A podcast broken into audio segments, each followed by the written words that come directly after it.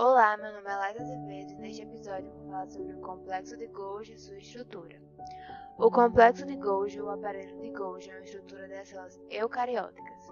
O termo é uma homenagem ao italiano Camillo Golgi, que descobriu em 1898 a presença desse complexo nas células nervosas. No final da década de 1950, conclui-se que existia em todas as células eucarióticas. Estrutura a aparência do complexo de Golgi varia de espécie, mas possui estruturas básicas. Os dictiosomas. Cada dictiosoma é composto por grupo de sacúlulos ou cisternas membranosas achatadas e empilhadas de forma regular e por pequenas vesículas. Nessas cisternas, utilizadas como uma pilha, existem diferentes enzimas que variam de acordo com a posição da cisterna no complexo. Possui uma estrutura polarizada, apresentando uma face cis e uma face trans.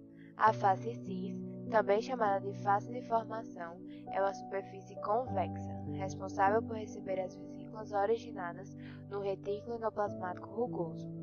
Nela, as vesículas fundem a membrana e liberam seu conteúdo.